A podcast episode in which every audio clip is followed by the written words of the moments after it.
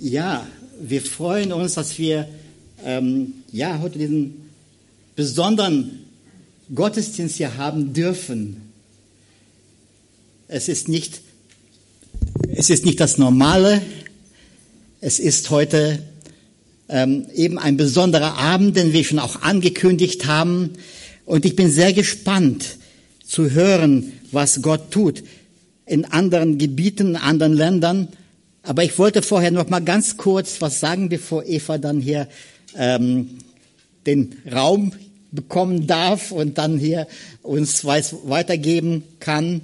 Ähm, ein paar Verse, die mir ähm, heute so in den Sinn gekommen sind. Und zwar, ähm, zunächst möchte ich aus Jesaja 49 lesen. In Jesaja, äh, in Jesaja gibt es ja so Abschnitte, ähm, wo ja die heißen so Knechtsgesänge und das kommt aus einem dieser Knechtsgesänge. Äh, und hier heißt es folgendes, Jesaja 49, Vers 5 und 6.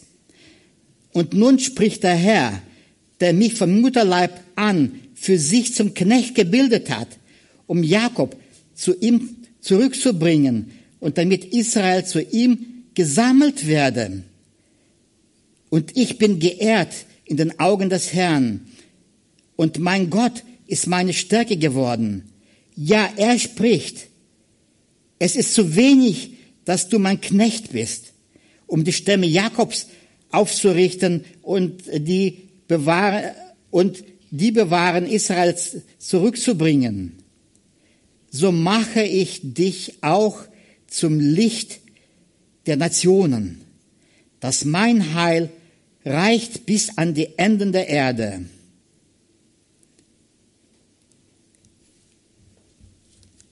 Als ich das so gelesen habe, dachte ich, hier spricht Gott. Und er hat eine besondere Sicht.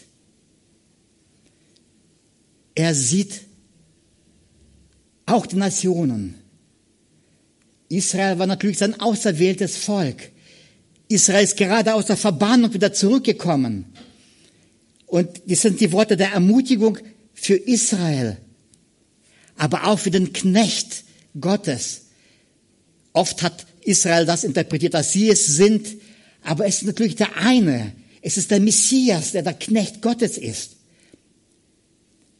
Und hier spricht der Vater zu seinem Sohn. Und er sagt, es ist mir zu wenig, dass nur Israel von dem Wort der Gnade hört. Es ist mir zu wenig, dass nur dieses eine Volk zu mir gesammelt wird. Ich setze dich zum Licht Nationen. Die Nationen sollen von dir hören. Und das ist ja nicht ganz neu. Das war schon bei Abraham so, dass, äh, dass äh, die Verheißung, die Gott Abraham gab, dass er ein Segen für die Nationen sein sollte. Und hier spricht er, nachdem Israel wieder zurückgekommen ist, spricht er, ich will die Nationen auch erreichen. Der Segen soll nicht nur in einem kleinen Gebiet bleiben. Nein, die Nationen. Gottes Sicht ist größer. Gottes Sicht ist größer als unsere Sicht. Wir sind oft so um uns zentriert. Aber Gottes Sicht geht weit hinaus. Es geht in die Nationen hinein. Und es ist interessant, dass dieser Vers hier dann von Paulus zitiert wird. Und zwar bei seiner ersten Missionsreise ist er unterwegs. Er hat verschiedene Gebiete schon besucht. Und er ist dann ähm, nach, nach Antiochien, Pisidien gekommen. Und da kommt er in die Synagoge und er verkündigt das Wort Gottes. Das, was Paulus auf dem Herzen lag. Das macht er. Er verkündigt das Wort Gottes. Er erzählt den Menschen über, ja, die Geschichte Israels, aber dann auch über Jesus. Und er ist ergriffen und er sagt, dass durch diesen, durch Jesus euch Vergebung der Sünde verkündigt wird. Und wir lesen dann später, dass viele ihm geglaubt haben. Viele sind ihm nachgefolgt. Und sie sagen, wir wollen dich noch einmal hören. Wir wollen dich nächsten Sabbat noch, mal, noch einmal hören. Und dann kommen sie nächsten Sabbat zusammen. Und da sind dann die Juden, die eigentlich das Licht der Nationen sein sollten, ein Segen der Nationen sein sollten. Und sie widersprechen Paulus. Sie sind voll dagegen, weil sie merken, dass andere auch das Evangelium verstanden haben, akzeptiert haben. Und das war, das ist ihnen gegen den Strich gegangen. Das wollten sie nicht akzeptieren. Und dann lesen wir in ähm, Apostelgeschichte 13, Vers 46 und 47. Paulus aber und Barnabas sprachen freimütig. Zu euch musste notwendig das Wort Gottes zuerst geredet werden, zu den Juden.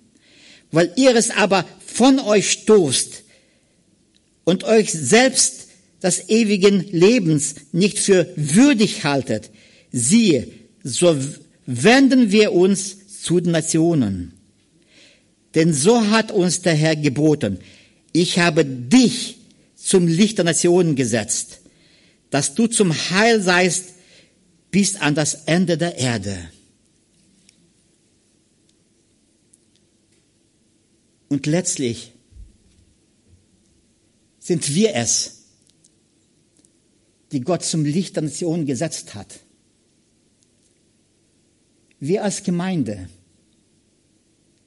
möge Gott uns diesen weiten Blick schenken. Möge er uns einfach mal zeigen, wie wichtig für Gott die Nationen sind. Natürlich sind wir hier wichtig in Deutschland. Natürlich ist es wichtig, dass in Deutschland das Wort verkündigt wird. Natürlich. Aber was über die, die irgendwo in den Ländern leben, wo das Evangelium noch nicht so richtig hingekommen ist? Wir sind das Licht, das auch dahin scheinen soll. Und wie Paulus es hier sagt, dass das Heil sei es bis an das Ende der Erde. Und vielleicht ist das Kambodscha. Und für dich mag es vielleicht ein anderes Land sein, zu dem Gott dich sendet. Wir sind so mega froh, dass Eva heute in unserer Mitte ist. Ich will jetzt nicht sehr viel Zeit nehmen, aber wir sind froh, Eva, dass du da bist. Und ja, in einer Woche fliegst du wieder zurück nach Kambodscha und sie ist nochmal hier, um uns ein wenig von der Arbeit zu zeigen, von dem, was Gott in den Nationen tut, die auf dem anderen Ende der Erde sind. Und es ist so schön zu sehen und zu wissen, Gott ist am Wirken und sein Blick ist weit. Und wenn wir heute hören, was Eva zu sagen hat, vielleicht wird dann auch unser Blick ein bisschen geweitet und wir sehen, dass wir einen Auftrag haben. Es ist nicht so, dass wir unbedingt alle gehen müssen. Nein, es ist nicht so. Aber wir sollten einen Blick haben. Und wenn Gott dich ruft, dann solltest du gehen. Eva, ich sehe dich in einer schönen Tracht hier vor uns jetzt sitzen, gleich stehen und ja, zeig uns Kambodscha. Gott hat das dir aufs Herz gelegt, schon vor vielen, vielen Jahren. Und ja, es ist schön, dich hier in unserer Mitte zu haben. Und der Herr segne dich.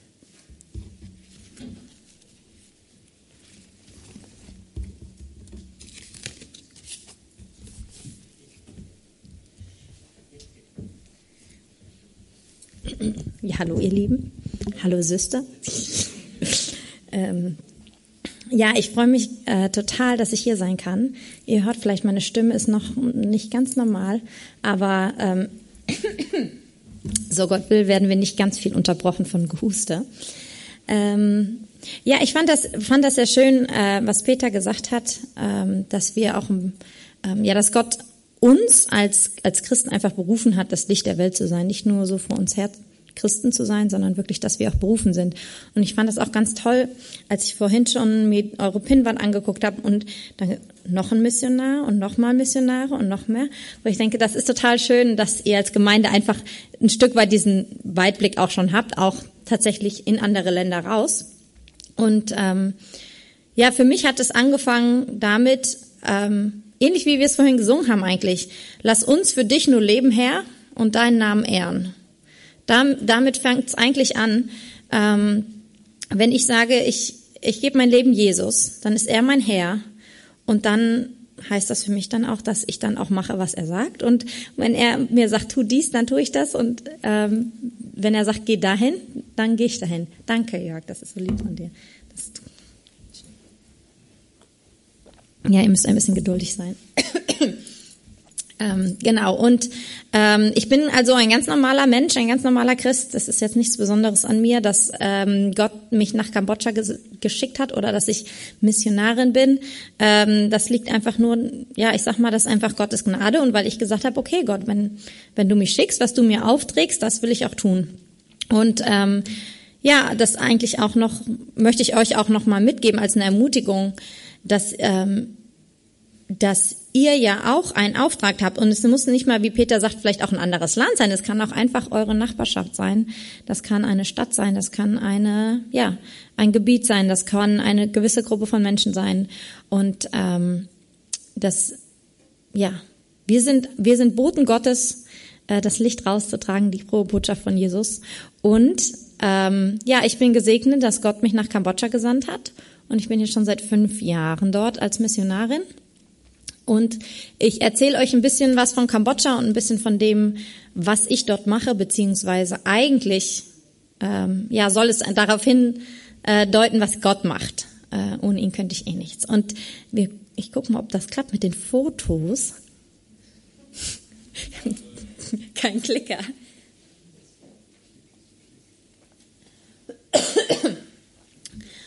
Also für die, die es noch Ah, genau. Für die, die es also vielleicht nicht so auf dem Schirm haben, Kambodscha ist in Südostasien. Ich hoffe, ihr findet alle Europa und dann einmal so rum.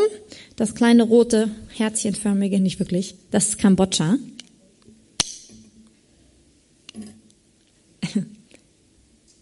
Sorry. Das tut mir leid. Genau, also hier sieht man es noch mal ein bisschen von näher dran. Wir haben Thailand oben, das kennen ja vielleicht einige von euch. Thailand, Vietnam an der Seite. Kambodscha ist klein, von der Fläche ungefähr halb so groß wie Deutschland, aber Einwohner sind nur 16 Millionen ungefähr. Äh, wir haben Phnom Penh, das ist da die Hauptstadt, die ist eingezeichnet. Ähm, und das ist auch eigentlich unsere einzige Großstadt. Und der Rest, das ist eigentlich alles sehr ländlich. Also wir haben noch so zwei mittelgroße Städte und zwei kleine Städte und der Rest ist eigentlich alles Dorf. Und da zeige ich euch mal ein bisschen was von dem Leben auf dem Land. Ähm, Kambodscha ähm, haben vielleicht einige von euch noch in Erinnerung von den Roten Khmer. Wir hatten in den 70er Jahren gab es eine Gruppe kommunistischer Kambodschaner, die das kommunistische äh, Kambodscha aufbauen wollten und im Zuge dessen eigentlich das ganze Land zerstört haben. Ähm, sie sind da sehr rigoros vorgegangen und auch sehr gewalttätig und wollten quasi von Grund auf einen Neuanfang mit einem kommunistischen Land und haben deswegen alle aus dem Weg geräumt, aus dem Weg geschafft, die ihren Idealen und ihrer Idee im Weg stand. Das heißt also Leute, die politisch anders gesinnt waren, die religiös waren oder auch Leute, die eine höhere Schulbildung hatten, weil sie wollten einen Bauernstaat errichten.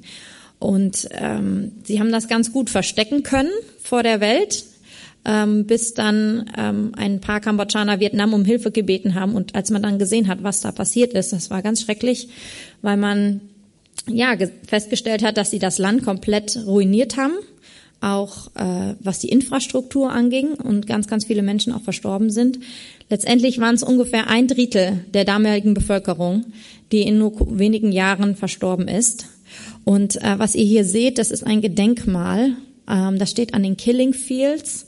Die Killing Fields, das war, ist, ich sag mal, kann man sich so ein bisschen vorstellen wie ein, ein ja, Vernichtungslager, das wir in Deutschland hatten, nur in kleiner Version und nicht so professionell vielleicht. Und dieser Turm ist ein Denkmal und der ist gefüllt, äh, Regal, ja, regalbödenweise mit menschlichen Schädeln, die dort gefunden wurden. Ähm, und mal ganz abgesehen davon, dass es an sich einfach schrecklich war, war das Land wirklich wortwörtlich in Trümmern. Und das war erst in den 70er Jahren. Das heißt, ich sag mal so, meine Elterngeneration und aufwärts, die haben das alle miterlebt. Und das ähm, Land hat einfach sehr, sehr lange gebraucht, um sich zu erholen und ist auch immer noch im Prozess eigentlich, sich davon zu erholen. Ähm, dadurch, dass zum Beispiel auch alle Intellektuellen entweder geflohen sind oder umgebracht wurden, ist es natürlich auch schwer, ein Land wieder aufzubauen, wenn man keine Lehrer hat, wenn man keine Architekten hat, keine Leute, die ja die Kinder unterrichten können und so weiter. Und äh, die politische Lage war auch nach den 70er Jahren noch sehr unruhig, bis in die 90er eigentlich sehr instabil. Von daher ähm, merkt man das noch sehr deutlich an dem Land und das Land ist auch einfach bis heute noch sehr arm. Genau. Also das ist jetzt so ein typisches Land. Das ist jetzt an einem Fluss. Die stehen nicht alle im Wasser oder am Wasser. Aber das ist jetzt ein typisches ähm, ein typisch kambodschanisches Boot oder wie die Leute so leben auf dem Land. Also 80 Prozent der Bevölkerung lebt tatsächlich eben auch auf dem Land und in ärmlichen Verhältnissen. Die meisten Menschen sind ähm, Bauern, die haben kleine, haben kleine Felder, die sie anbauen oder zum Beispiel, wenn man am Wasser ist, Fischer, andere handwerkliche Tätigkeiten und in den letzten Jahren auch mehr und mehr ähm, Fabrikarbeit. Ähm, Textilfabriken zum Beispiel sind sehr ähm, verbreitet wo die Leute dann arbeiten gehen. Genau. Das ist nochmal eine andere, ähm, ein anderer Typ von Haus. Ähm, teilweise unten gemauert, teilweise ganz aus Holz, manchmal mit Wellblech drauf, je nachdem, wie das ähm, eben die finanzielle Lage zulässt der Menschen. Und ähm, viele Gebiete Kambodschas haben auch noch kein fließend Wasser. Ähm, die Straßen, die Hauptstraßen so, die durchs Land gehen, wie wir jetzt sagen würden, vielleicht die, die Bundesstraßen oder so, die sind geteert. Ähm, aber wenn man dann runtergeht von den großen Straßen, ist das alles äh, so Mattstraße. Also wenn man auf dem Dorf ist, dann ist man wirklich auch auf dem Dorf. Genau, so kann das zum Beispiel aussehen, wenn man Kindergottesdienst auf dem Dorf ähm, macht. Ihr seht, es gibt schon auch, ich sag mal, wie wir jetzt sagen, also ähm, ja, fortgeschrittene Sachen. Also da ist zum Beispiel auch ein Trecker, ja, oder die haben Motor, Mopeds, damit fahren wir rum, das siehst du auch auf dem Land überall. Ähm, genau. Das sind einfach, ja, es ist eine ganz andere, ganz andere Welt irgendwie. Ich habe eben mit Peter schon gesprochen, als ich diesmal nach Deutschland kam. Nach drei Jahren war ich das letzte Mal zu Besuch und ich kam hier an und dachte so, ja, du bist echt irgendwie in einer ganz anderen Welt gelandet. Genau. Das ist eine typische kambodschanische Frau, die hat so oben einen Sarong auf dem Kopf. Das ist so ein Multi Multifunktionstuch, kann man sich auf den Kopf machen, wenn es zu heiß wird. Die Männer ziehen sich das manchmal um, so als wie, ja, wie so ein kleines Handtuch umgebunden, wenn es ihnen zu heiß ist. Man kann auch Sachen drin transportieren. Das ist ähm, so ein Nationalkleidungsstück, würde ich jetzt mal sagen, der Menschen. Ähm, Genau. Was ich anhab, ist also was Besonderes. Nicht, dass ihr denkt, ich laufe so jeden Tag rum. Das ist also was Besonderes habe ich jetzt für euch mir angezogen. Eine besondere, ähm, ja, wie eine Tracht oder ein besonderes Kleidungsstück würde man jetzt auf einem Fest zum Beispiel anziehen. Genau. Und ähm, das sind unsere schönen Kühe. Ich finde die schön. Milchprodukte haben wir nicht. Die werden äh, für Fleisch gehalten oder ähm, ja um dann tatsächlich im Ackerbau auch noch anzuwenden. Also das findet tatsächlich noch statt. Manche Leute haben motorisierte Farben, äh, ja, Anbaugeräte, aber eben viele auch noch in ganz einfachen Methoden. Ähm, und das Schwierige mit der Armut ist, dass also nicht nur Armut da ist, sondern auch ein Mangel an, an Schulbildung. Und es ist schwer, bessere Schulbildung zu bekommen, wenn man kein Geld hat. Das hat auch mit ja unserem, ich sag mal, einem nicht ganz so stabilen äh, ähm, System zu tun mit den Schulen. Also in den öffentlichen Schulen lernt man recht wenig. Und wenn jetzt dort Eltern sind, die sind Bauern, die sind also leben so. Und die können vielleicht selbst nicht lesen oder haben nur ein paar Jahre in der Schule gehabt. Und dann wachsen ihre Kinder auf und sie leben, die Familie lebt eigentlich von Hand in den Mund. Dann ist es ganz schwierig für die Eltern, ihren Kindern irgendwie zu einem nächsten Schritt zu verhelfen, wo sie einen anderen Beruf lernen könnten oder weiterführende Schule äh, machen können. Und ähm, das ist auch ein Grund mit dafür, warum es so schwierig ist, in Kambodscha aus der Armut rauszukommen, weil es für viele Familien einfach nicht nicht wirklich möglich ist. Sie sehen keine, ja, ähm, sehen keine Chancen mehr ähm, ihren Kindern zu bieten, beziehungsweise sie kennen auch teilweise nur ihre sehr kleine Welt auf dem Land. Und das wird auch gleich noch wichtig, wenn ich davon erzähle, was wir dort machen.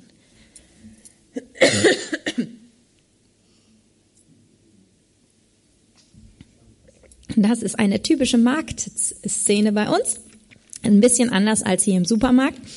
Ähm, genau. Also die Hühnchen hängen da kopfüber. Teilweise werden die auch erst auf dem Markt ähm, geschlachtet, weil sie dann mit länger frisch bleiben. Ähm, die Sachen liegen da so. Das ist für mich mittlerweile schon ganz normal geworden. So sehen halt unsere Märkte aus, wo wir einkaufen gehen. Also auch in der Stadt. Ähm, und ihr seht auch das Wasser auf der Straße. Das ist bei uns auch ähm, relativ häufig, dass es überflutet. Es hat jetzt gerade die Regenzeit angefangen. Ähm, wir haben so eine Durchschnittstemperatur bei uns von 30 Grad, mal ein paar Grad mehr, mal, also wenn es heiß wird, wird es auch schon mal 36, 37 Grad oder im Winter geht es vielleicht sogar auf 26 runter. Ähm, genau, und wir haben eben eine Trockenzeit und eine Regenzeit und wenn es regnet, dann regnet es auch richtig und dann kann es auch mal überfluten und dann muss man gucken, wie man ähm, ja so von A nach B kommt. Also die Kinder in unserer Nachbarschaft, die fahren auch manchmal, wenn es ganz schlimm kommt, können die mit dem Boot auf der Straße fahren. Ähm, das sind so ein paar ja, Eindrücke, so ein paar Dinge von dem Leben in Kambodscha.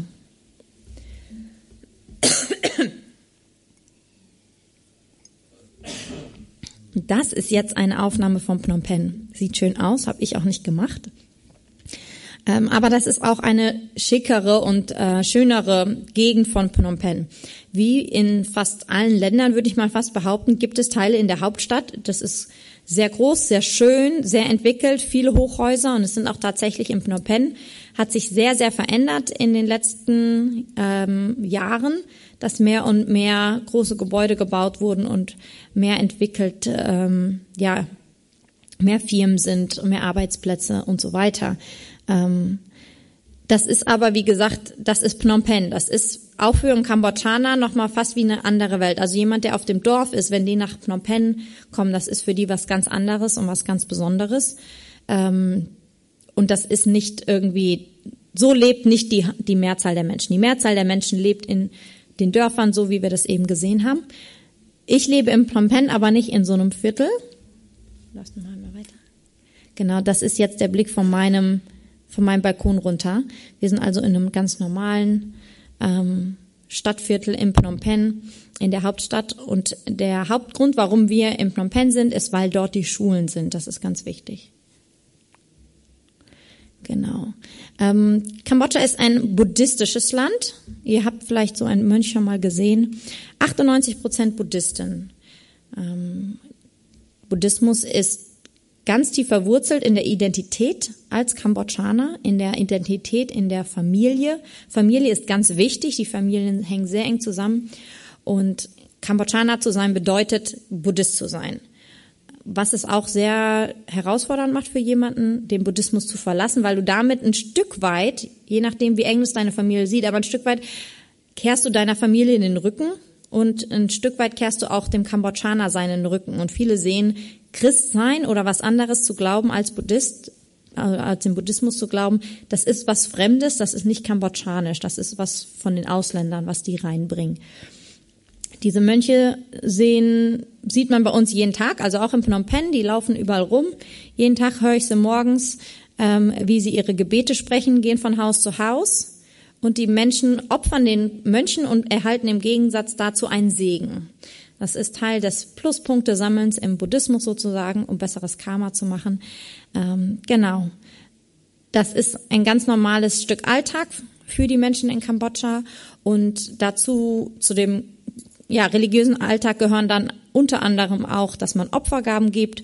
Überall stehen kleine Schreine rum für verschiedene ähm, ja, Geister oder Götzen.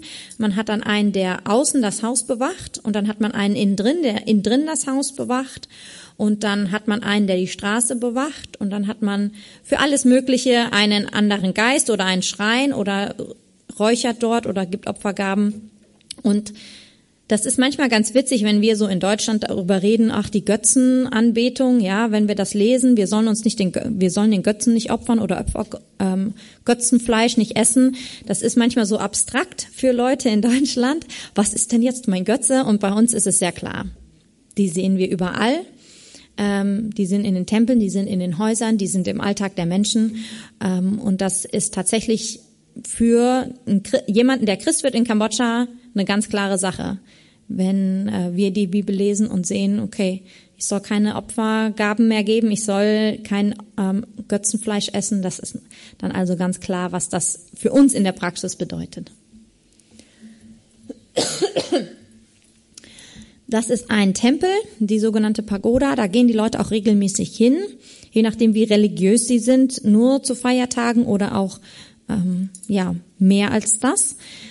Und das ist ähm, ja sehr wichtig. Ich weiß nicht, wer von euch den Rundbrief von mir gelesen hat, hat vielleicht schon mal gehört, wir haben Feiertage wie dem Chumban, wo die Hölle aufgemacht wird.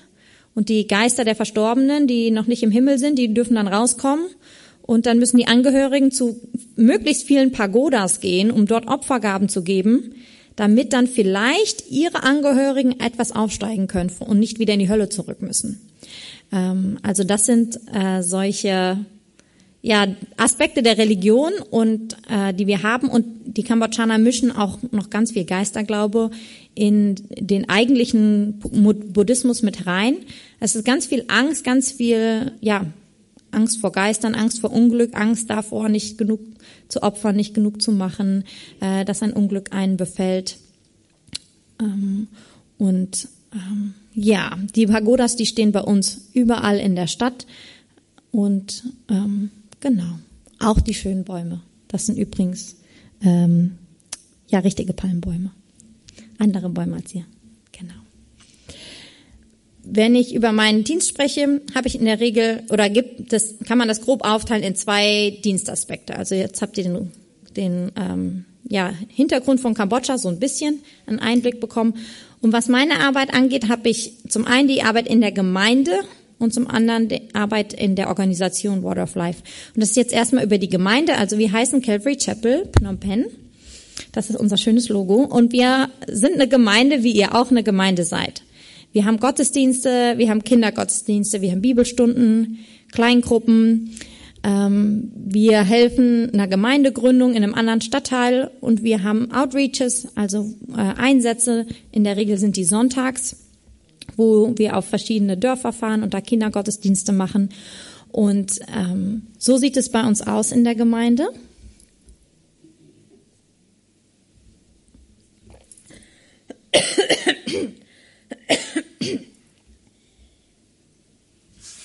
Genau, wir haben eine relativ junge Gemeinde. Ihr seht vielleicht die Ventilatoren überall an der Wand. Das heizt sich nämlich sehr schön auf bei uns. Ähm, da hat keiner kalte Füße, nicht wie hier in Deutschland. Ähm, genau, wir sind eine hauptsächlich kambodschanische Gemeinde. Wir haben kambodschanische Pastoren, die das leiten. Ähm, und ähm, die, die jungen Leute singen gerne auch englische Lieder manchmal. Aber wir haben auch, also wir sind grundsätzlich sind, ja, Grundsätzlich sind wir also eine kambodschanische Gemeinde und das ist uns auch wichtig, dass die Leute sehen, das ist nicht was, was die Ausländer machen, das ist nicht was, was von den Amerikanern oder von den Franzosen kam, sondern Christsein ist was für alle Menschen und Christsein ist auch für die Kambodschaner und von Kambodschanern und das ist uns besonders wichtig. Ähm, und ich bin tatsächlich, Jörg, ich bin tatsächlich eine der Ältesten. Also ich gehöre schon zu den alten Hasen. In unserer Gemeinde. Wir haben eine sehr junge Gemeinde und das spiegelt auch ähm, ja die Population von Kambodscha wider. Also wenn ich mich nicht irre, ist es ein Drittel der Bevölkerung, das 20 Jahre oder jünger ist. Also eine sehr, ein sehr junges Volk. Ach, ich krieg sogar Nachschub. Das ist ja lieb. genau, da seht ihr unsere Truppe. Das war an Ostern. Da haben wir versucht, ein Gruppenfoto zu machen ähm, in unserer Gemeinde eine ganz bunte Mischung unter den Mangobäumen. Genau. Das sind unsere Täuflinge und wir haben uns sehr gefreut. Das ist erst vor ein paar Monaten gewesen, dass wir Taufe feiern durften und ähm, ja, bezüglich meiner Arbeit in der Gemeinde ist eben auch Leute zu begleiten, also Jüngerschaft zu machen mit ähm, den jungen Frauen, Gespräche, Gemeinschaft, ähm, Jüngerschaft ermutigen ähm, und ja, in dem Sinne ganz normaler Gemeindedienst. Oh, jetzt fehlte noch eins, kein, kein Problem. Genau, das ist jetzt Nee, das war, es war, schon richtig, es war mein Fehler. Du hast alles richtig gemacht. Genau. Ähm, das ist jetzt von einem der Outreaches, die wir gemacht haben. Habe ich ja erwähnt, wir fahren auf Dörfer, Kindergottesdienste machen und das ist in Arexat, so heißt das. Da muss man mit der Fähre über den Fluss und dann mit dem Moped weiterfahren und da haben wir den Kindern ähm, Weihnachtsgeschenke ge gemacht. Das ist so ein bisschen wie ein kleines Weihnachten im Schuhkarton, aber eben klein, das von unserer Gemeinde aus gemacht und das ist wirklich schön Kinder zu erreichen. Und äh, von der Kultur her und der Herangehensweise an, wie gehe ich mit Kindern um, es ist in Kambodscha sehr anders. Es ist eher so, dass, naja, man heiratet, man hat Kinder und dann sind da halt Kinder und man macht eigentlich mit seinem Leben relativ normal weiter und die Kinder laufen so ein bisschen nebenbei. Und äh, für die Kinder ist das was ganz Besonderes, wenn jemand kommt und ihnen Aufmerksamkeit gibt und mit ihnen spielt und äh, mit ihnen Sachen macht und Bilder malt und äh, Lieder singt. Und äh, wir sehen das eigentlich einen ganz großen Segen, ähm, den Kindern zu dienen und ihnen von Jesus zu erzählen. Und Kinder sind in der Regel auch viel offener, was zu hören von Jesus als Erwachsenen. Und nicht selten ist es schon auch ähm, bei Leuten in unserer Gemeinde so gewesen, dass die Kinder in Kindergottesdienst kamen und gläubig wurden und dann ihre Eltern später mitgebracht haben und es eben in sich in der Familie ähm, sich die gute Botschaft von Jesus ausgebreitet hat. Und ähm, das ist für uns ein Riesensegen, dass wir den Kindern dienen dürfen.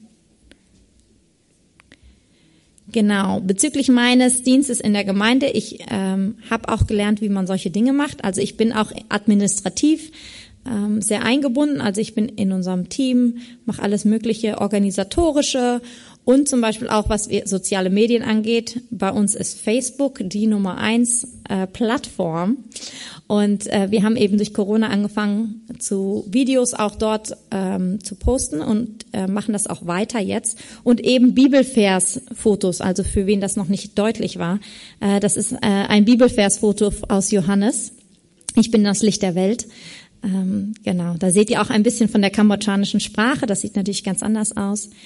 Und wir haben gemerkt, dass es wirklich auch sehr gut ist, ähm, die, die Botschaften, die Predigten auf Facebook zu haben, weil es Leute eben dann anhören können und sehen können, die entweder zu weit weg sind, um in den Gottesdienst zu kommen, oder sich nicht trauen würden, in den Gottesdienst zu gehen, die das irgendwie komisch finden.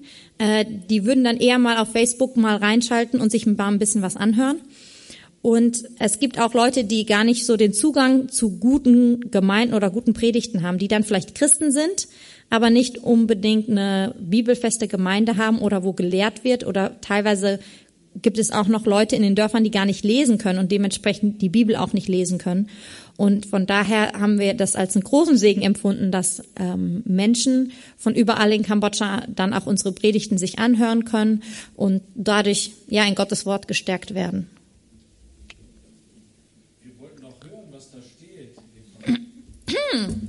Ja, das kannst du machen. Schalt mal zurück. Ganz oben, Knyomchirpon Lö. Lö. Das heißt, ich bin das Licht. Ah, Knyom Mok Nong Pipo Blog Ne. Ich bin in diese Welt gekommen. Äh, dabei kom Aoi Ochnek Teil. Ich habe meine Brille nicht auf. Türle Knyom.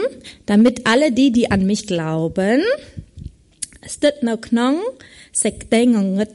damit die, die in der Finsternis sind, an mich glauben und aus der Finsternis herauskommen. Mm, genau. Genau, also ähm, ja, das ist also zum Thema Gemeindearbeit. Das war jetzt nur ein Test, ja. Hab, hat sie das auch wirklich gelernt oder erzählt die uns hier ein? Habe ich aus dem Internet, ne? Genau. Also das ist Gemeindearbeit. Da bin ich quasi ein ganz normales Gemeindemitglied, ähm, ganz normaler Diener in der Gemeinde sozusagen. Auf der anderen Seite bin ich, oder der zweite Teil meiner Arbeit ist bei Water of Life. Das ist eine Organisation und wir machen eigentlich ganz viele verschiedene Sachen dort. Also könnt ihr euch ein bisschen so vorstellen wie ein Schirm, unter dem ganz viele Projekte stehen. Unter anderem ähm, haben wir ein Kinderhaus. Da sind Kinder, die etwas jünger sind, also die, der kleinste ist, glaube ich, zwei oder zweieinhalb, ähm, bis ins Teenageralter.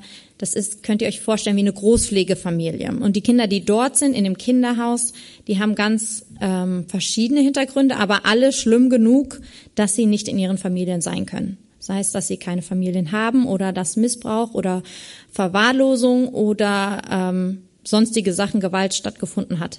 Ähm, das ist bei den jüngeren Kindern. Wir haben dann auch Jugend- und Studentenheime.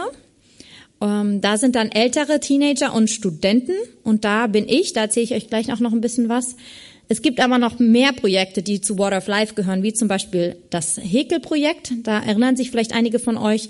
Das sind Frauen, die so Stofftiere häkeln, um sich einen Lebensunterhalt zu verdienen. Ähm, wir haben eine kleine Bibelschule angefangen vor einiger Zeit und es gibt auch noch andere Projekte. Eins erzähle ich euch am Ende noch. Genau, das gehört alles zu der Arbeit von Water of Life.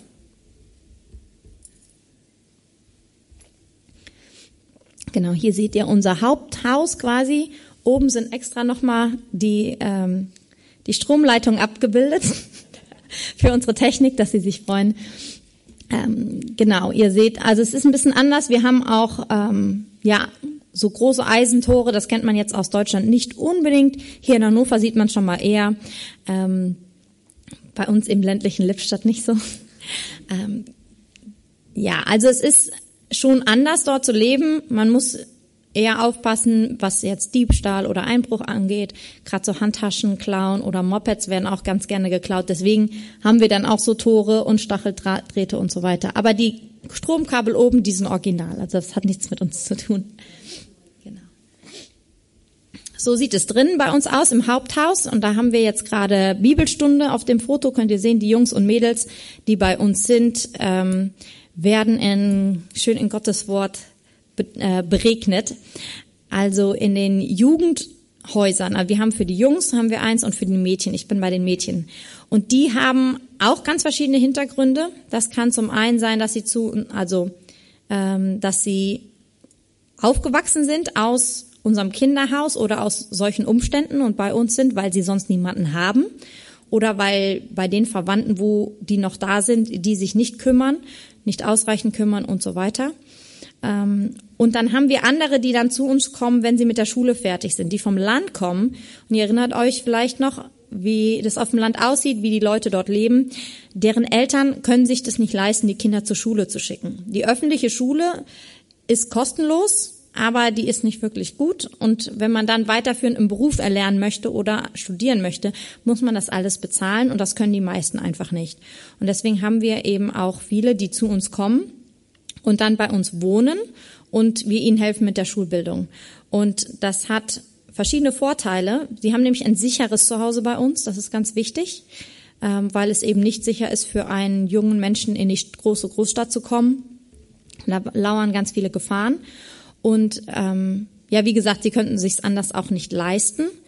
Und wir sind eine christliche Organisation und wir lieben Jesus und wir lieben Gottes Wort und wir wissen, dass es zwar gut ist, wenn wir ihnen Schulbildung verschaffen. Es ist gut, wenn sie einen Beruf erlernen können und dann auch ihre Familie und ihr Land langfristig auch verändern können und es ihnen besser geht. Aber wir wissen auch, dass Jesus das ist, was sie eigentlich brauchen, weil diese ganzen Veränderungen, die kommen, die Arten und Weisen, wie, wie es ihnen besser gehen kann, äh, auf eine materielle Art und Weise, das ist alles nur zeitlich begrenzt. Und wenn sie ja vor Jesus stehen, dann ist die Frage: Kennst du mich?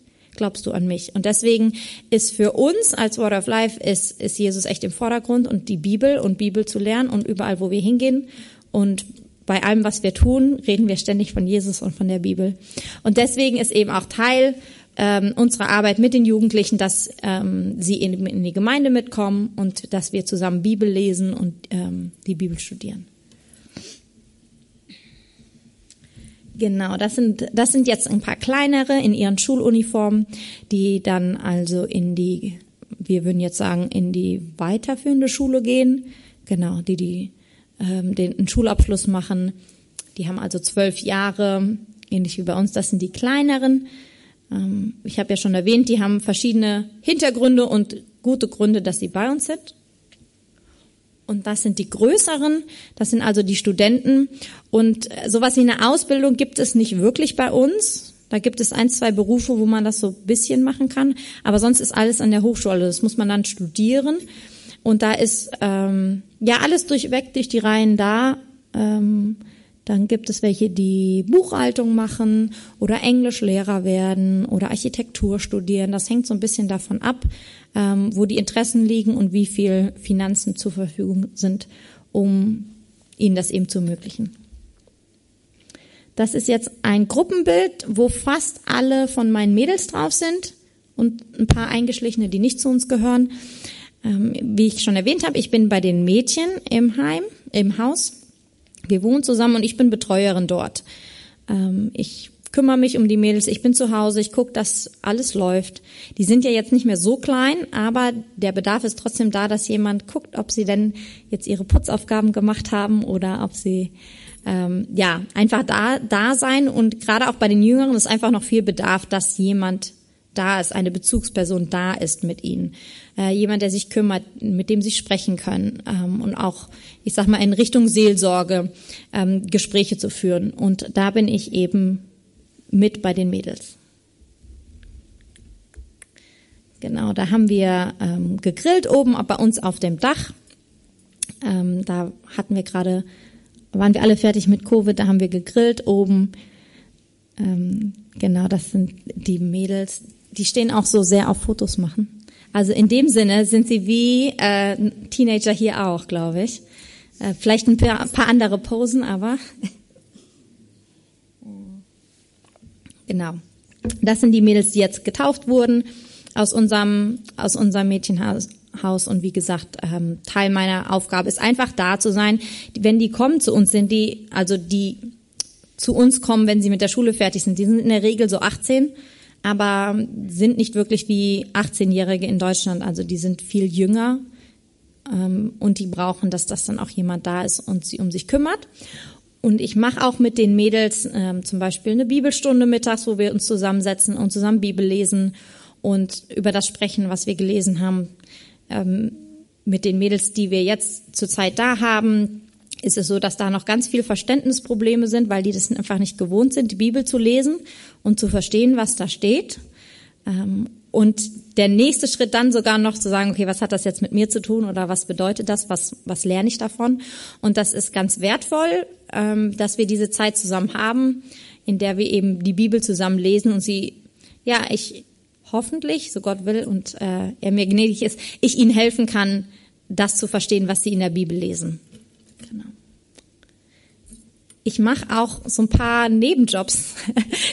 Stefan macht das auch so schön. Ich weiß auch nicht, was das bedeutet, aber sie stehen auf diese Pose. Ähm, genau, also ein Teil meiner Arbeit ist auch einfach da zu sein für das, was gerade gebraucht wird. Wenn die Kinder zum Beispiel krank sind, kommen sie zu mir oder die Jugendlichen. Ich bin da die Ansprechperson oder auch sonst kann es immer mal sein, dass irgendwer irgendwas braucht. Ähm, mal sind das längerfristige Aufgaben, mal sind das kurzfristige. Und das war so eine mittelfristige Sache, als die ähm, Mädchen dann online lernen mussten und noch nie einen Computer bedient hatten. Äh, da habe ich dann gesagt, okay, wir machen jetzt mal einen Computerkurs.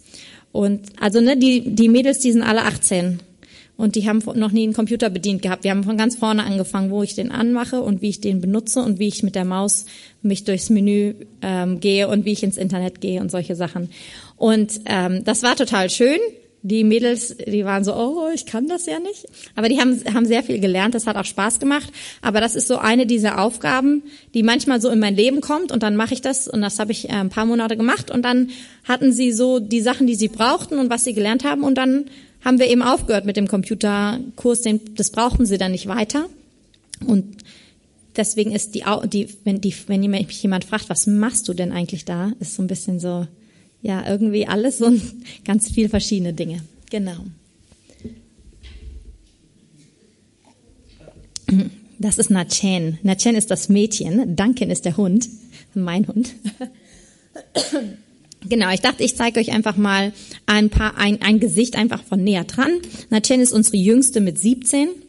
Die war so groß, als sie zu uns kam mit 12. und die ist jetzt so groß wie ich, hat sich super entwickelt. Ähm, und genau, sie ist sehr kreativ. Sie malt und bastelt und ähm, kann immer aus irgendwelchen Sachen irgendwie was Schönes herauszaubern. Das ist ganz wundervoll. Wir hoffen, dass sie, äh, also sie wird, die hat jetzt noch ein Jahr Schule und hoffentlich können wir sie auf eine, einen Studiengang kriegen, wo es irgendwie ein bisschen was Kreatives ist für sie. Ähm, genau, das ist sehr schön zu sehen, wie sich jemand entwickelt, weil wenn ihr euch zurückdenkt an die Kinder, die da in dem Dorf waren, in dem Kindergottesdienst und so saßen mit ihren laufenden Nasen, so sah Natchen aus, als sie klein war. Und ähm, sie ist dann auf verschiedene Wege hat Gott sie zu uns gebracht und dann zu sehen, dass sie heranwächst zu so einem ganz lieben jungen Mädchen, die sich äh, gut entwickelt, die schlau ist, die ähm, ja viele Talente hat, die gerne auch in der Gemeinde sich einsetzt, gerne auch Kindergottesdienst macht. Das ist einfach schön zu sehen man sieht das oft gar nicht so im Alltag, weil das eine ganz langsame Arbeit ist. Man sieht gar nicht so, was habe ich denn jetzt heute gemacht. Aber wenn man mal einen Schritt zurück macht und dann jemanden wie Natchen sieht, dann sieht man, Gott hat echt was gemacht und hat echt ein Leben verändert. Genau, und das ist Esther auch wieder mit meinem Hund, aber da sieht er nicht so zerzottelt aus. Das ist Duncan. Habe ich geerbt, habe ich mir nicht selbst ausgesucht. Ähm, genau, und Esther ähm, ist auch eins von meinen Mädels, die schon ganz lange bei uns ist. Sie ist vollweise, also sie weiß gar nichts von ihrer Familie oder wo sie herkommt. Und ähm, ja, sie ist durch verschiedene Anstalten und Institutionen gewandert als Kind, bis sie irgendwann bei uns gelandet ist. Ähm, und das war ganz ähm, schön. Sie hat neulich Zeugnis gegeben und das wollte ich einfach noch weitergeben. Sie hat so gesagt, zu den Mädels gesagt, da hat sie keiner drauf, also hat keiner das gefordert. Sie hat das einfach so erzählt den anderen Mädels, hat gesagt, weißt du was? Ich war immer die, die am meisten Mist gebaut hat. Ich habe immer die, ich habe immer ähm, Probleme gehabt. Ich habe mich immer angelegt mit den Leitern. Ich habe immer die schlimmsten Sachen angestellt. Und jetzt bin ich immer noch hier. Und Gott hat mich nicht losgelassen. Und da waren andere, die mit mir hier waren und die haben auch Mist gebaut. Und ich war schlimmer als die, aber die sind weg.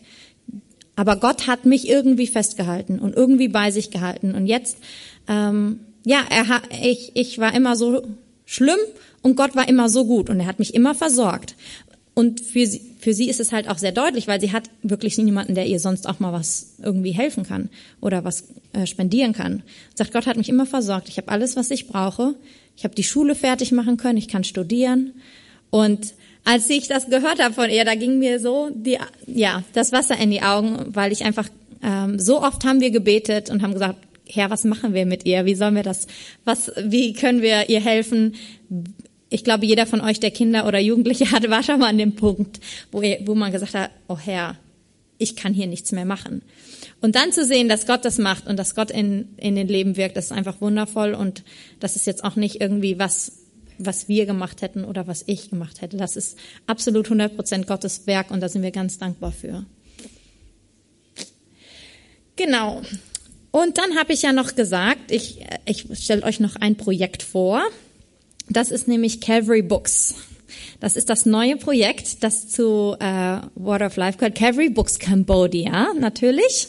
Die kambodschanische Variante, weil Gott es ähm, immer wieder aufs Herz gelegt hat, mir und auch anderen Leuten, die mit denen ich dann gesprochen habe, denen ich begegnet bin, wo ich sagte, boah, wenn wir dieses Buch auf Kambodschanisch hätten, das wäre so cool. Auch wenn wir dieses äh, Heftchen hätten, das wäre so hilfreich im Dienst. Und wenn wir das hätten und das ging so über die Jahre immer wieder, immer wieder. Und ich sag Gott, ich kann das nicht. So, was habe ich schon mit Büchern zu tun?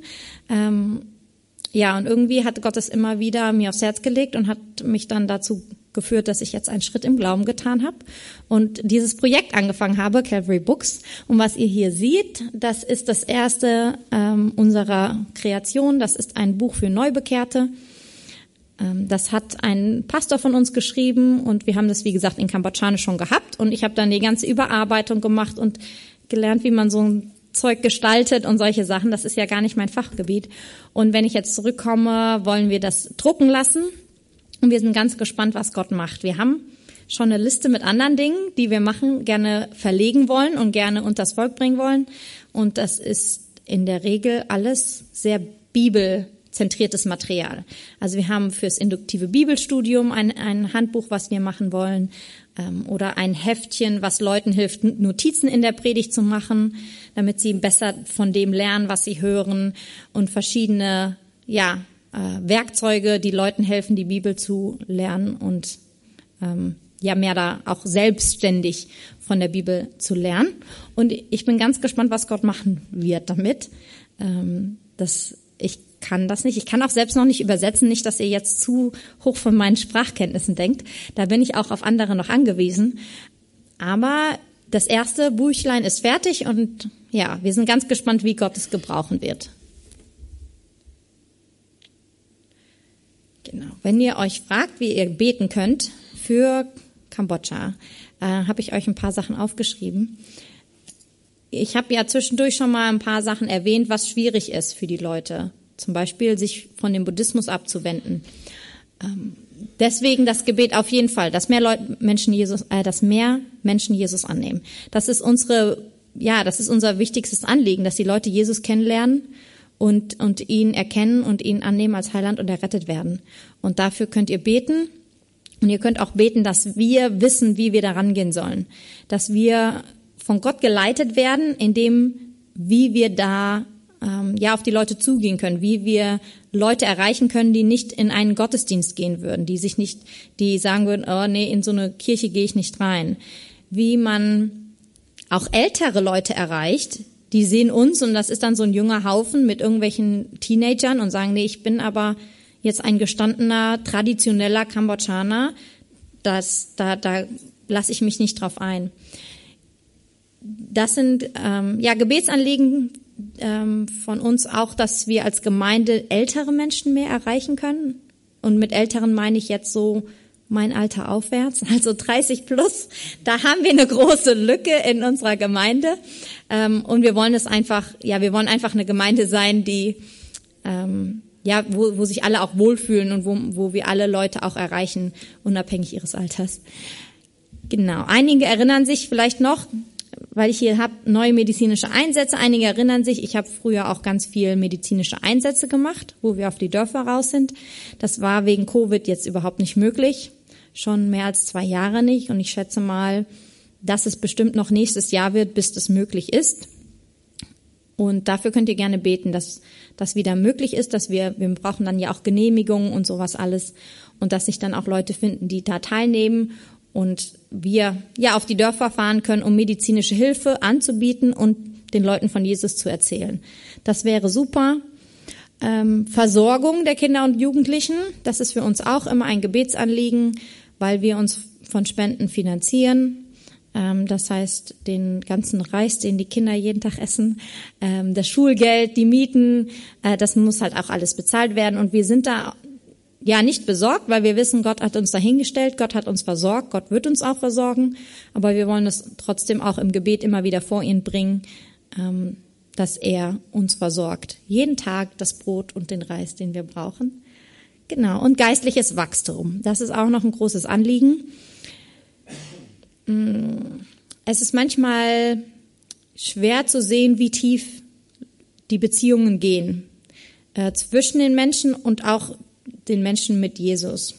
Und es gibt einige Herausforderungen, wenn man in einem Land ist wie Kambodscha. Und ja, wir wünschen uns das eigentlich ganz stark als Gemeinde und auch, ich sag mal, in Water of Life mit unseren Jugendlichen, dass ähm, die Menschen wirklich ähm, in der Beziehung mit Jesus wachsen und dass es tief wird und dass sie verwurzelt sind, dass sie nicht nur die Programme mitmachen und was wir so, was wir immer so machen und ja, ich habe hier einen Kindergottesdienst und ich singe hier und ich mache diese ganzen Sachen, sondern dass es wirklich auch in die Tiefe geht und dass sie ähm, ja geistlich einfach wachsen.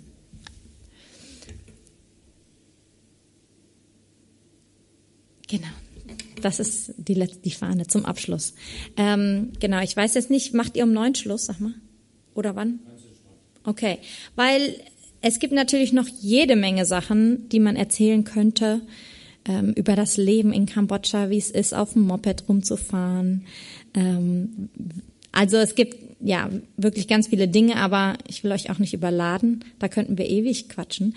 Aber ich dachte, vielleicht habt ihr ja noch irgendwelche konkreten Fragen, irgendwas, was euch interessiert oder so, ähm, dann würde ich sonst die Möglichkeit jetzt geben, dass ich dann noch was erzähle, was euch dann auch tatsächlich interessiert.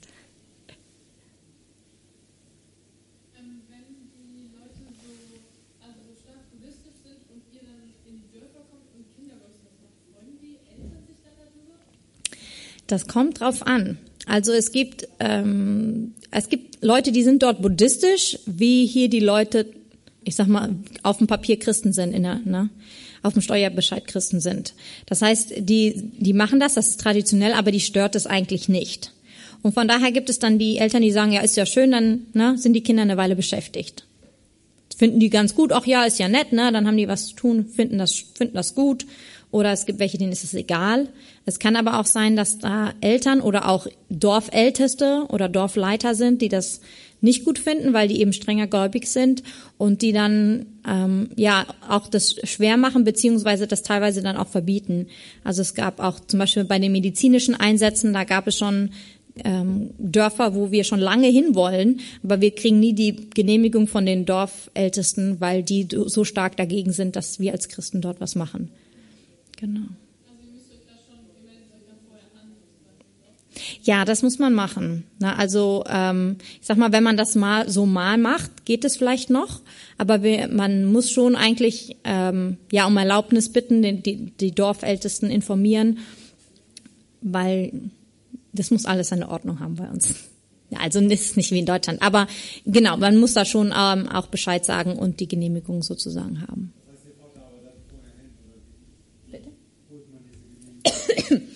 Ja, also die ähm, diese Einsätze, die wir machen, das entsteht in der Regel dadurch, dass wir da irgendwie einen Kontakt hin haben.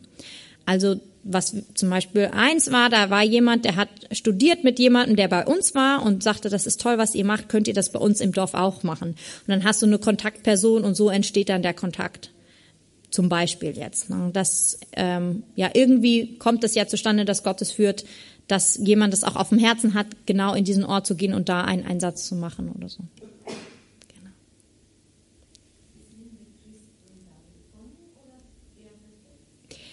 Grundsätzlich haben wir die Offenheit, Christen zu sein. Es gibt keine Verfolgung. Ähm, auch, ich sag mal jetzt so von staatlicher Seite oder so, sind wir, gibt es Religionsfreiheit. Wenn Verfolgung stattfindet, dann ist das auf persönlicher Ebene. Das heißt, dass dann gerade die Familien, wenn die streng gläubig sind, dann schon mal ähm, ja es sehr schwer machen, viel Druck ausüben und teilweise auch gewalttätig werden. Das ist allerdings ähm, nicht so häufig. Also dass tatsächlich jemand dann eingesperrt wird oder geschlagen wird, das kommt nicht, nicht sehr häufig vor. Aber es kann schon mal sein, dass sich dann eine Familie sehr zerstreit, zerstreitet über das Thema und dann auch jemand vielleicht ausgestoßen wird und dann gesagt wird, okay, du hast, wir haben, wollen nichts mehr mit dir zu tun haben, wenn du das tust. Und zum, ähm, ja, einen großen Anteil daran hat eben, dass im Buddhistischen der Gedankengang so ist, dass du gute Dinge tust, um ein besseres Karma zu machen zu bekommen, um das, damit es dir besser geht. Und wenn du die guten Dinge nicht tust und die schlechten Dinge tust, dann wird dein Karma schlechter und dann passieren dir schlechte Dinge. Und dabei beeinflussen sich aber die Familien. Das heißt, wenn jetzt ein Familienmitglied aufhört, in den Tempel zu gehen und aufhört, Opfer zu geben, dann kann es sein, dass das die Familie beeinflusst. Und wenn dann ein Unglück passiert, dann sagt man, das liegt jetzt daran, weil du das gemacht hast, ne, weil du nicht mehr Buddhist bist. Deswegen ist das jetzt passiert. Genau.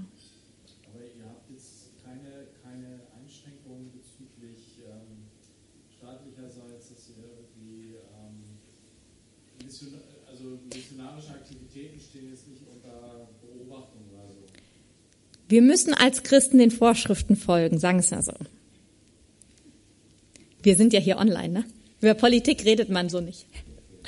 Genau, ja. Du hattest vorhin von einem Feiertag erzählt, mhm. wo die Seelen aus der Hölle kommen, die unerlöst oder sowas, und, und wo, wo, sie die Chance haben, in den Himmel zu gehen. Mhm. Das fand ich jetzt ungewöhnlich, wenn es in ein buddhistisches Land geht. Ja. Ja, es ist nicht so ganz, kon, kon, wie sagt man, konsistent, nein, konsequent. Kon, da gibt's noch ein anderes Wort für. Also die sind da nicht so ganz konsequent. Also Grundsätzlich ist es Buddhismus, aber es werden ganz viele Sachen mit reingemischt. Du hast ganz viel Geisterglaube, du hast Animismus, dass dann irgendwelche groß, besonders toll gewachsenen Bäume angebetet werden, Geisterkunde, Schamanentum, ähm, wo du so Zauberer hast und so Dorfschamanen, teilweise auch chinesische Einflüsse. Es ist so ein bisschen wie, nimm, was du willst und misch es alles ein bisschen zusammen.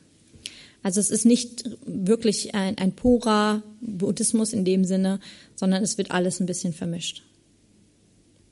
Was es nicht unbedingt besser macht.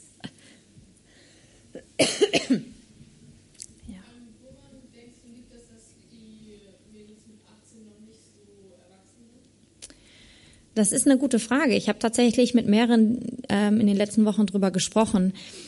Ich glaube, ein, ein Stück weit liegt es daran, dass ähm, die Kinder sehr, sehr einfach aufwachsen. Du wächst im Dorf auf und in der Regel siehst du auch nicht viel mehr als, als die, dein Dorf und die Dörfer drumherum. Das ist so die kleine Welt, in der du aufwächst. Die Leute sind nicht wirklich ähm, ja, die sehen nicht so die, die große weite Welt, wie wir das sehen. Den Einfluss, den sie außerhalb haben, ist dann vielleicht, was sie auf Facebook sehen. Und es wird auch wenig Förderung, findet wenig Förderung statt in der Schule. Das ist nur, der Lehrer sagt was, du lernst es auswendig. Es wird wenig, dass die, ja, die Kinder gefördert werden, dass sie selbstständig denken, dass sie kreative Dinge machen, dass sie Instrumente spielen oder sei, oder Kunst oder ich sag mal was von der Welt sehen oder was lernen. Ich glaube, das hat damit zu tun, dass die Kinder einfach so ein bisschen, ja, vor sich, ja, die wachsen da einfach so auf und es ist wenig, hm, ja, Förderung oder wenig, ja, sie sehen auch wenig von der Welt. Und ähm, ich sag mal, wir würden sagen, die sind sehr naiv. Die kennen auch nichts anderes, ganz platt irgendwie gesagt. Und äh, umso wichtiger ist es auch, dass die nicht einfach so auf eigene Faust in die Stadt kommen, weil da so viele Gefahren lauern. Ähm, zum Beispiel, dass, dass ihnen jemand einen Job anbietet ähm, und dann entpuppt sich der Job aber als ein nicht guter Job. Also dass dann Menschenhandel zum Beispiel stattfindet, ausbeuterische ähm, Arbeitsverhältnisse, auch Sicherheit im Sinne von, dass jemand einbricht, dass jemand einem Gewalt antut. Ich sag mal, wir gehen auch abends, nachts nicht alleine raus und solche Sachen. Ähm, da genau lauern einfach diese Gefahren und die ja viele Dinge, womit sie sich nie beschäftigt haben oder nie auseinandersetzen mussten, mit denen sie dann, ich sag mal, im Stadtleben auseinander sich setzen müssen. Genau. Die Jungs sind auch nicht so reif, also ist nicht ein Mädchenproblem. genau.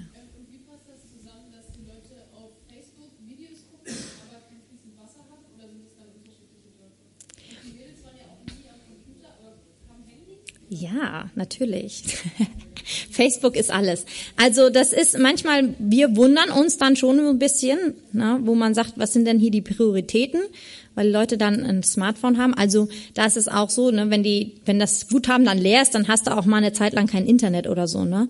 Ähm, oder auch, wo Leute dann sich vielleicht ein Moped kaufen für ne, viel Geld, wo man sagen würde, äh, hättest du nicht mal lieber hier die Wand repariert in deinem Haus oder so. Ähm, das ja, ist schon manchmal ein bisschen, bisschen komisch, aber mittlerweile gibt es ja auch Smartphones, die sehr günstig sind, gebrauchte Sachen und so. Die meisten Leute kaufen gebrauchte Smartphones und dann, ähm, dann macht man mal so ein Euro drauf und das hält dann für eine Woche oder so. Und ja, genau, deswegen sind die auf Facebook dann ähm, aktiv. Das ist so das Tor zur Welt für die. Genau.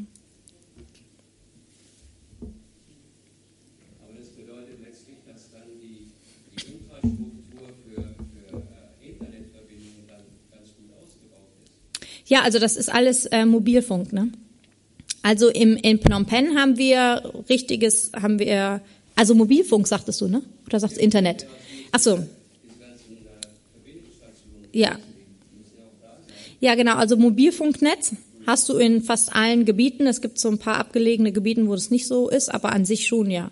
Das läuft über das Mobilfunknetz. So, so genau.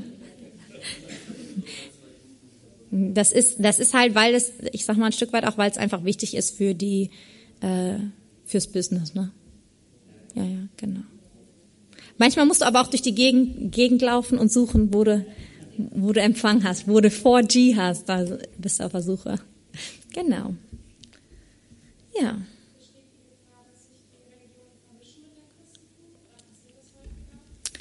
Ja, es kann sein, dass es Leute sehr lange brauchen, um so ein, irgendwie einen klaren Schnitt zu machen. Die fangen dann an, an Jesus zu glauben und in den Gottesdienst zu gehen. Und manche Dinge, die sind so verwurzelt in den Alltag und so verwurzelt in das Leben, dass sie gar nicht merken, dass es einen religiösen Hintergrund hat. Also wir hatten dann auch schon Leute, die dann ähm, irgendwie auf, am Wochenende Verwandte besucht sind und dann mit denen in, die, in den Tempel gegangen sind und gar nicht gemerkt haben, oh, das ist ja jetzt irgendwie, passt es ja nicht zum Christentum. Ähm, und das ist schon da und das kann manchmal auch lange dauern, bis sich Leute dann ähm, davon trennen oder das so ganz klar haben, das ist ja, wenn ich Jesus habe, kann ich nicht Buddhismus haben. Und wenn ich Buddhismus nicht habe, äh, habe, dann kann ich nicht Jesus haben. Weil ja auch in der Art und Weise, wie sie Religion haben, kannst du dir ja ganz viel mischen. Na, du kannst ja dir von allem was, so ein bisschen was nehmen und das, ich sag mal, dieses Verständnis, dass da irgendwie so klare Sache ist und Jesus ähm, ist so was ganz anderes und dann entsage ich auch allen anderen Dingen. Das kann manchmal schon schwierig sein.